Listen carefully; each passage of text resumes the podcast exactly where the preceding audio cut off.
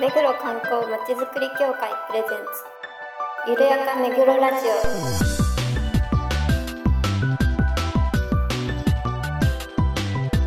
この番組は目黒に関することをゲストを交えてゆるやかにお届けする観光トークバラエティです。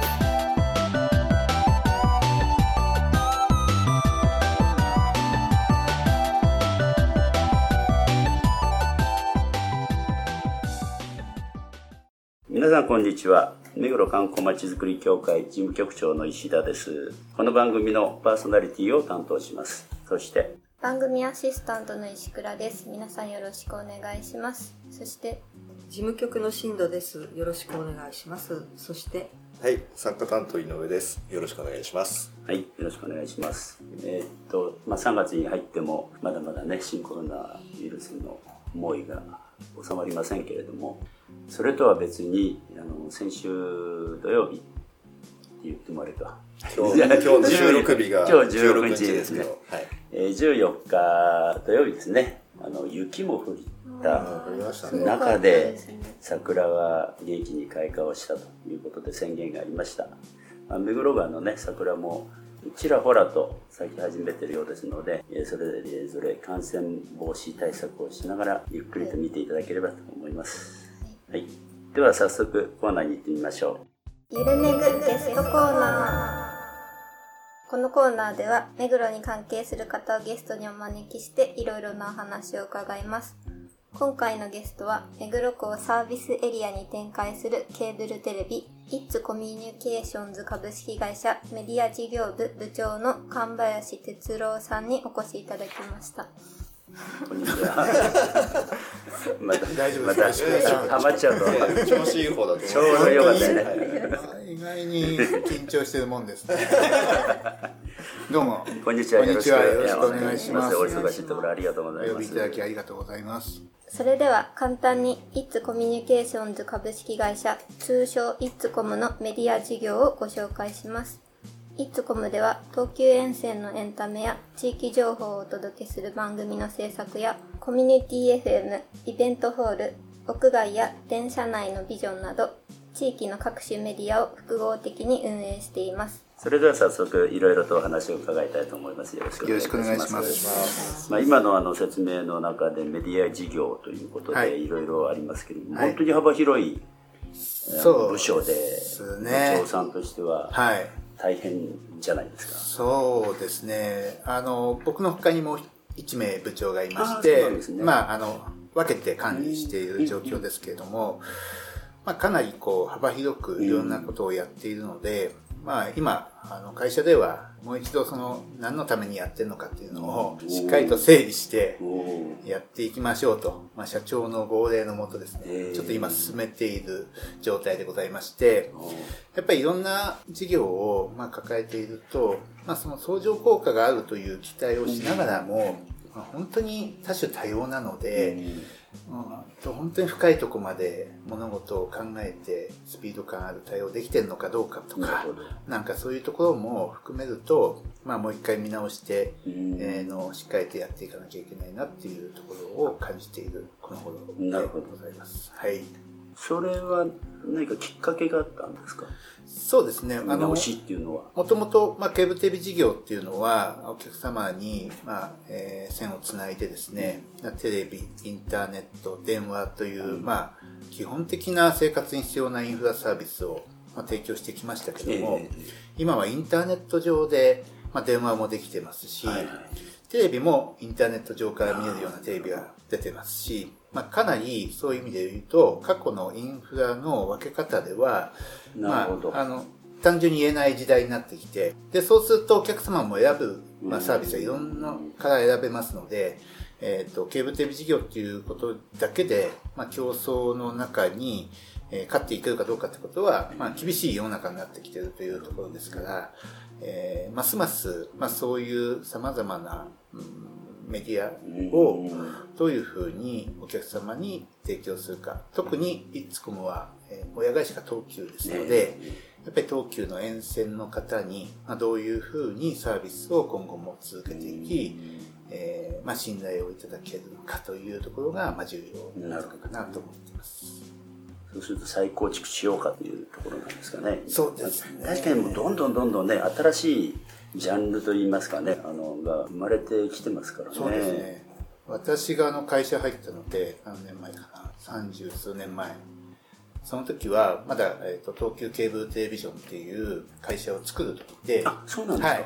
で、私が入って開局をしたので、まさしく開局の場に立ち会わせていただいたうん年代なんですけども、えその時は、まあ、メディア事業といっても、まあ、自分たちで作るコミュニティチャンネル、うん。自主放送チャンネルというものの、まあ、中身をどうするのかとか、番組をどうするのか、うん。その他、その時は最大30チャンネルぐらいの多チャンネル放送で、まあ、アメリカのニュースが見れるとか、えードラマが見れるとか、まあ、映画が見れるということで、まあ、非常にその高所得な方に入っていただけるようなサービスだったんですけれども、まあ、今はもう93万世帯ぐらいに接続ができたのでえーその方々は、まあ、お金を払って見ている方もいらっしゃいますけども、実はその、もうマンションにつながっているということで、マンションに住んでる人は特段意識なく、まあ、いつこものサービスを使っている。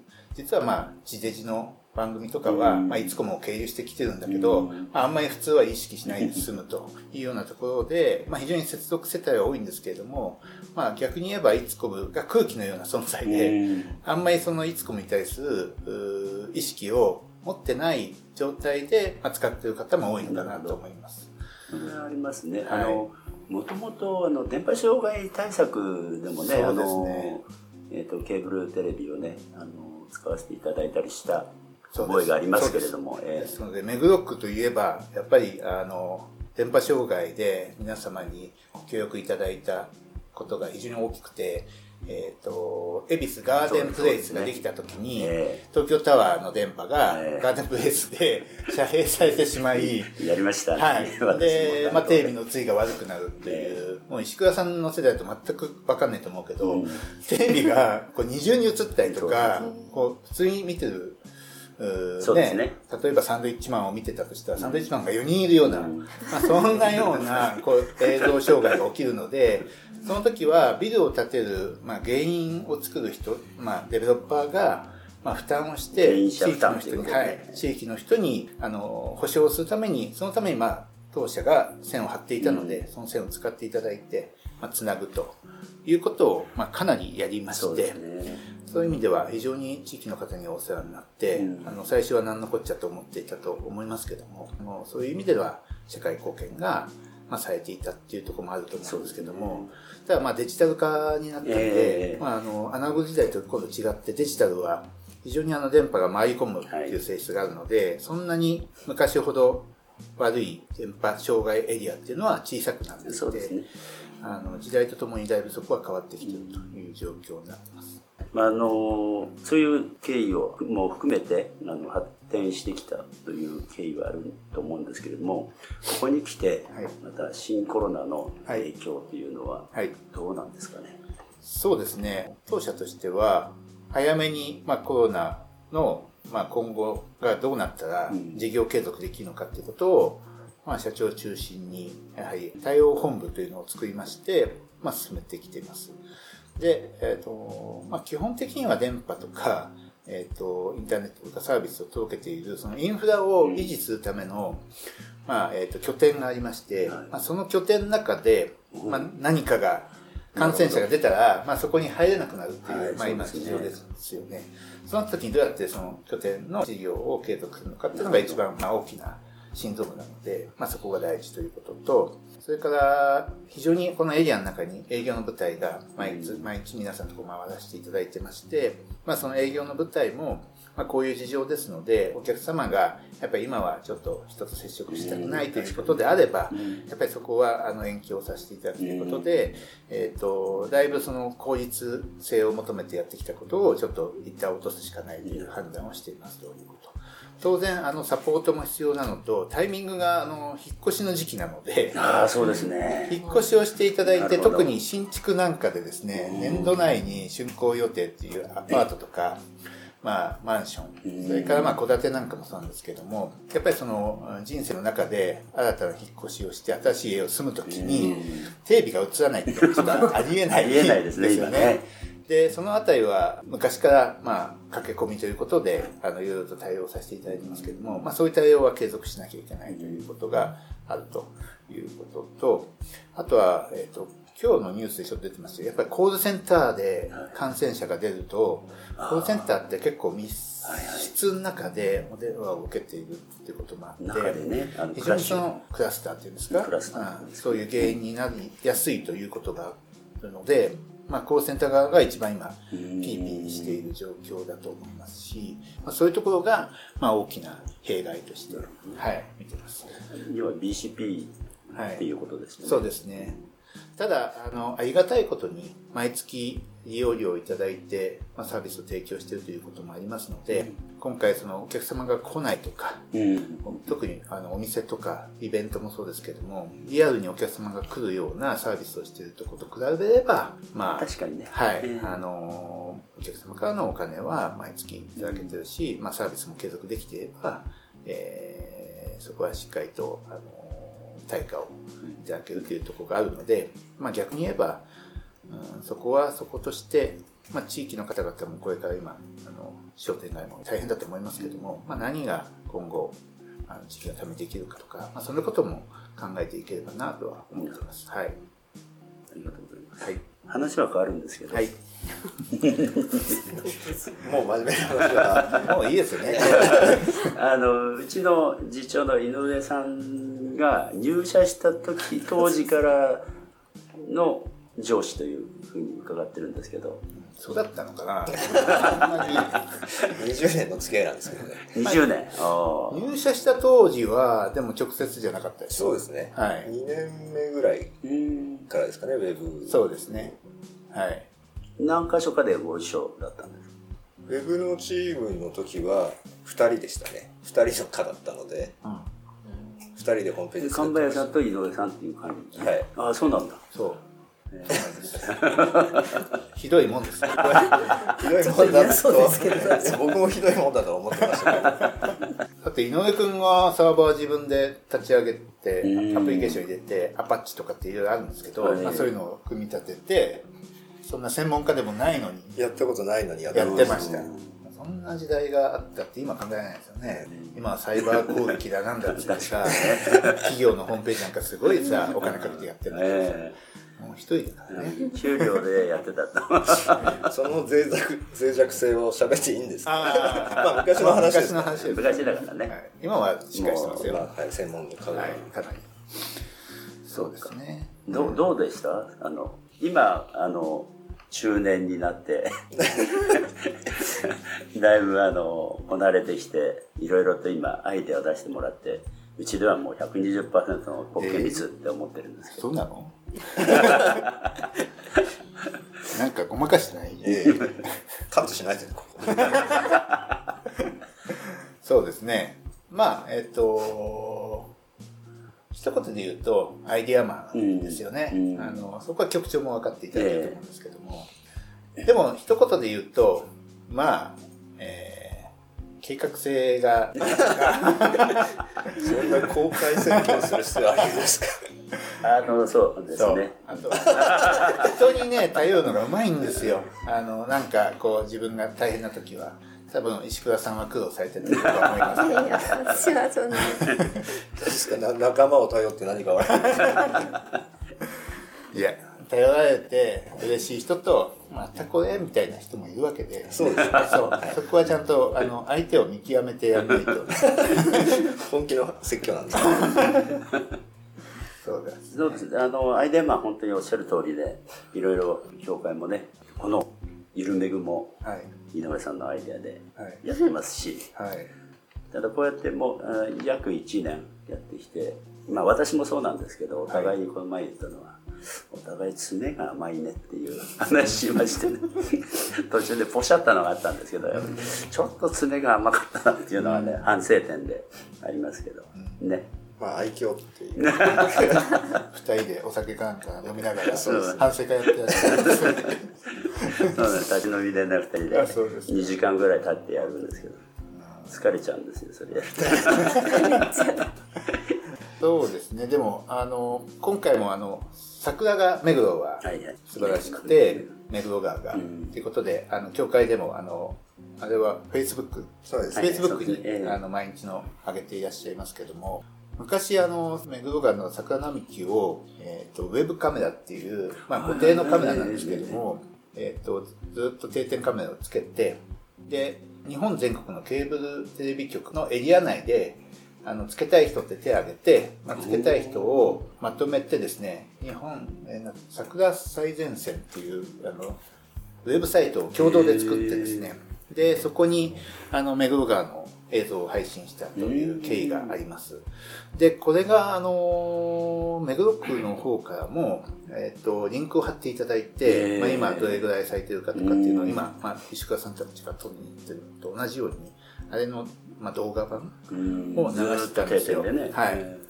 それがですね、えっ、と、全国の中でもですね、1、2位を争う人気のライブカメラになりまして、そのカメラのことを井上さんが覚えていてくれてですね、はいこの間電話がかかってきまして、神林さん昔カメラやりましたよね？とか言って、で、ちょっとコロナでこんな状況で、ちょっとイベントも中止になってるんだけど、桜映しませんか？みたいなことをちょっと電話もらって、え？そんな今から？みたいな。もう、もう開花が早まっているというのに今から？というような状況でお電話をいただいて、まあそこからちょっとうちのメンバーにも、うん。あと、そういう定点カメラを、あの、メーカーさんも呼んでですね、ええ。ちょっとご協力いただけなくて、すぐ話をして、で、一応、あの準備ができるようにしてきたんですけど、ええ。まあやっぱりこういう状況なので、うん。ちょっとあの、今回は設置はできないという結果になりましたけども、あの、そういうその、アイディア、発想がね、うん早いんですよ。うんもっと早く言ってくればいい。じゃあ遅いんじゃない？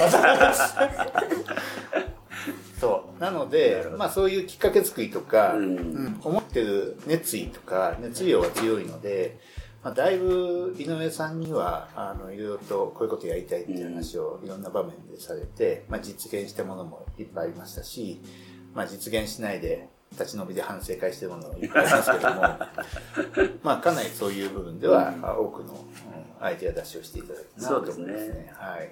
石倉さんは何かありますか？え、井同僚として上さんに対してですか？違うよ。いやいつこもね。ツコムさんの、あの、コムゾーっていうキャラクターは、はい。いつこもですね。はい。何なんご存知でですすか？かね。何なんですか？なあれ？何人なんですか？あれね、あ、しまったな、コムゾーの勉強してくるの忘れちゃったな。あれはあのあれはね、未来未来のから来た。そういう設定なんですね。あの、未来の、その、イッツコムで豊かな生活を送っている子ってことにはなってるんですよ。えご家族はいないんですね。そういう、え子供だからご家族はいるね。そうですね。まあ出てきてないいないでですすよけど。ね。ウルトラマンみたいにね、おじいちゃんおばあちゃんまで出てくればね、そう大体構成がわかるけど、サザエさんとかね、余力があればやったんでしょうけど。なかったね。いつからいらっしゃるんですか？コムゾーくんはいつからいるのかな僕プロモの時だ。はい。井上さんがね、15年前とかですか。それ知って何かあります？特にないです。うちのキャラクター欲しいなと。ああ、そういうことね。なるほど。石倉さん的には、ここの教会のキャラクターが欲しい。あると便利かなとなるほど。思いますよね。そういうコムゾーすごい対応されてるじゃないですか。はい、コムゾーはい。そうですグッズがいっね。ぱいあって。はい。街のイベントなんかも出てますしね。あの、着ぐるみも。ね着。ぐるみやるとはいね。着ぐるみって言っちゃまずいと思いますけあど、ね。そういうこと？あ、そうなんですそういうそういう感じですあ、そっか。そういうことなんじゃないですか。いいんでしょうかね。まあいいんでしょうね。小室君自自身もね、出演してるってそう。こなんか、今度倉庫が手狭だから、内側に引っ越してくるっていう話。大変なんですよ。結構、ガタイが大きいんですよね。そうですねはいはい。体は小さいけど、顔がでかいんだな、あれは頭大きいですね。はい。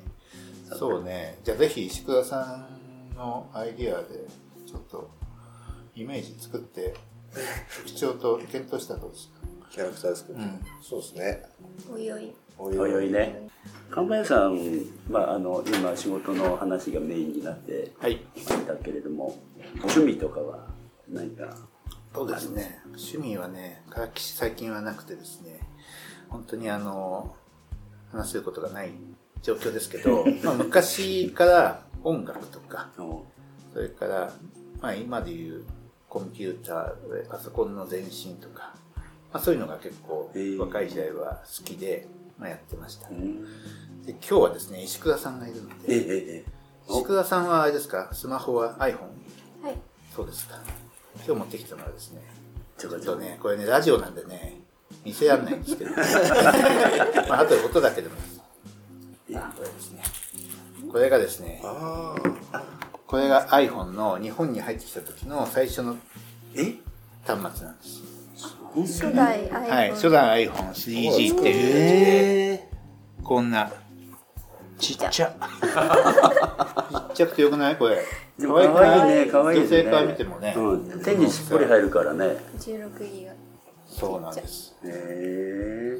そうそう。で、これで、これを僕も、あの、Mac っていうパソコンがね、はいはいはい。あの昔、マッキントッシュっていう時代からあって、まあとても高級で昔は手が出せないパソコンだったんですけどもいい。いいでしょ？可愛いです。ねで、そういうのがまあ非常に好きでうん、まあその時、昔からあの、カリスマのね、スティーブ・ジョブズえ。はいはいはい。CEO が、あの、アップルコンピューターでやってきましたけども、まあまさしくこう、今日井上さんみたいにね、こういつもね、タートルネックを着てる。あ それで、そそれで来てんの？タートル。違います。タートルネック好きなだけで。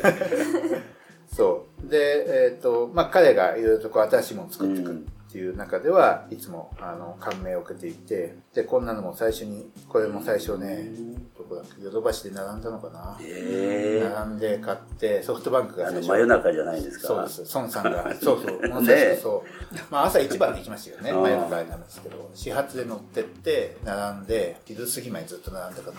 うん。で、予約券を取ってへ、ーまあ手に入れたんです。でも、えっ、と、これ手に入れた後、じゃあ、電車の中で今みたいにスマホやってる人なんかいないんですよ。一人も。一っ子一人。